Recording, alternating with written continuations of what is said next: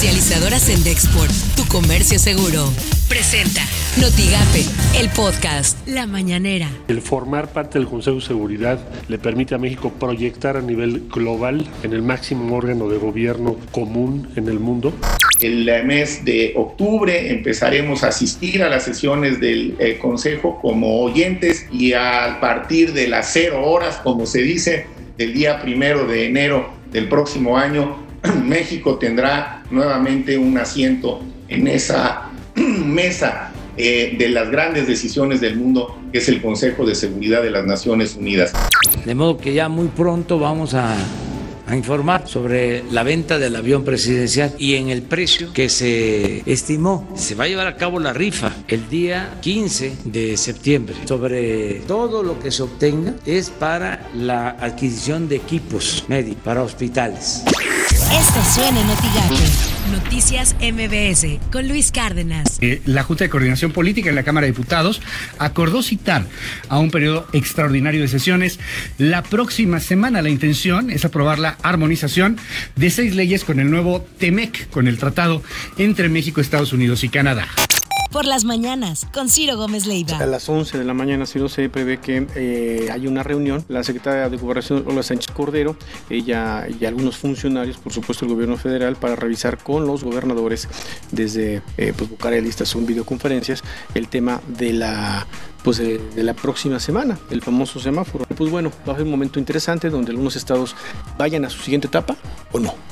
Eh, y algunos, por ejemplo, el caso de Tamaulipas que decía, yo pensaba irme a la siguiente etapa, me quedo donde estoy. Porque además hay un problema con, con, Texas, después de que reabrieron en algunos estados, Estados Unidos y ciudades. Va para arriba. Va para arriba, por ejemplo, Mission, allá en Texas, ¿no? Al ladito, a un ladito de Reynosa, pues nada más hay toque de queda. Qué difícil y qué qué largo ha sido esto y qué largo Así las cosas en W Radio. Sí, es un escandalazo allá en Estados Unidos el libro este del señor Bolton, que además en segundo se convirtió en un bestseller.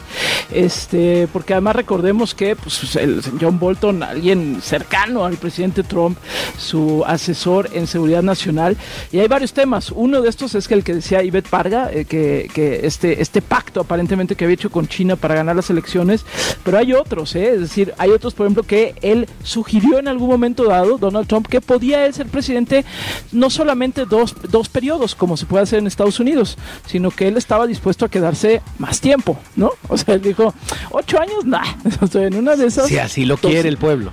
Si así lo quiere el pueblo, exacto. Exactamente. Imagen informativa con Pascal Beltrán del Río. El Departamento de Estado de Estados Unidos, a través de su embajada, renovó su alerta de viaje para México, en la que pide a sus ciudadanos no viajar a Colima, Guerrero, Michoacán, Sinaloa y Tamaulipas y reconsiderar viajar a Chihuahua, Coahuila, Durango, Jalisco, Estado de México, Morelos, Nayarit, Nuevo León, San Luis Potosí, Sonora y Zacatecas. El crimen violento como el homicidio, el secuestro, el robo de vehículos y el robo en general está muy extendido, afirma el anuncio. Editorial Notigape, con Martín Cifuentes. Los productores de sorgo del norte de Tamaulipas hace unas semanas iniciaron la trilla del grano rojo en el Valle de San Fernando, esperando una buena cosecha a pesar de la falta de apoyos e incertidumbre en los precios de comercialización. Sin embargo, no hubo nada. Otra vez estuvieron esperando en ser favorecidos y se quedaron esperando. Hace unos días atrás también empezó ya la movilización de trilladoras a las regiones que sembraron más temprano. O sea, ilusión hay, producción también, apoyo nada. Una vez más, ya no les quedó otra que presionar, como ya lo han hecho otras ocasiones, bloqueando parcialmente las carreteras con el riesgo incluso de ser detenidos por las autoridades. Estas son las portadas del día de hoy.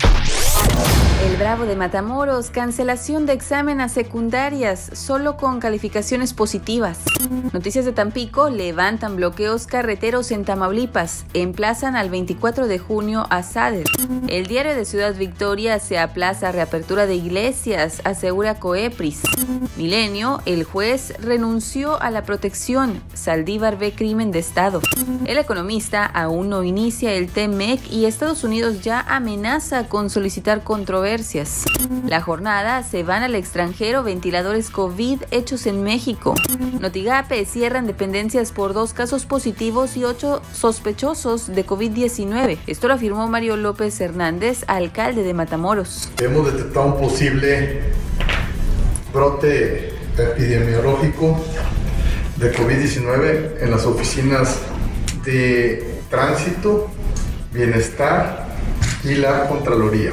Todos son casos leves, se encuentran ya en resguardo domiciliario, están siendo atendidos y esto es a consecuencia de la movilidad. Lo que tienes que saber de Twitter. Arroba KRGB se confirmaron 204 casos nuevos de coronavirus y cuatro fallecimientos más reportados en el Valle de Texas. Arroba M-Ebrard. Tengo el honor de informar que México ha sido electo por 187 votos miembro del Consejo de Seguridad de la Organización de las Naciones Unidas. Arroba la jornada online. Productores se manifestaron con bloqueos en carreteras de Tamaulipas para exigir respuesta al pliego petitorio presentado por el gobierno federal para reactivar programas de subsidio para los sectores productivos del campo. Arroba Excelsior, Estados Unidos presenta orden de emergencia para bloquear libro de Bolton, ex asesor de seguridad nacional de la Casa Blanca y el que contiene secretos y conversaciones del presidente Donald Trump. Arroba Azucena U, Morena denunció ante la Fiscalía de la República a Jade Cole Polemski por provocar un presunto daño patrimonial al partido y por lavado de dinero. Comercializadora Sendexport, tu comercio seguro, presentó Notigape, el podcast.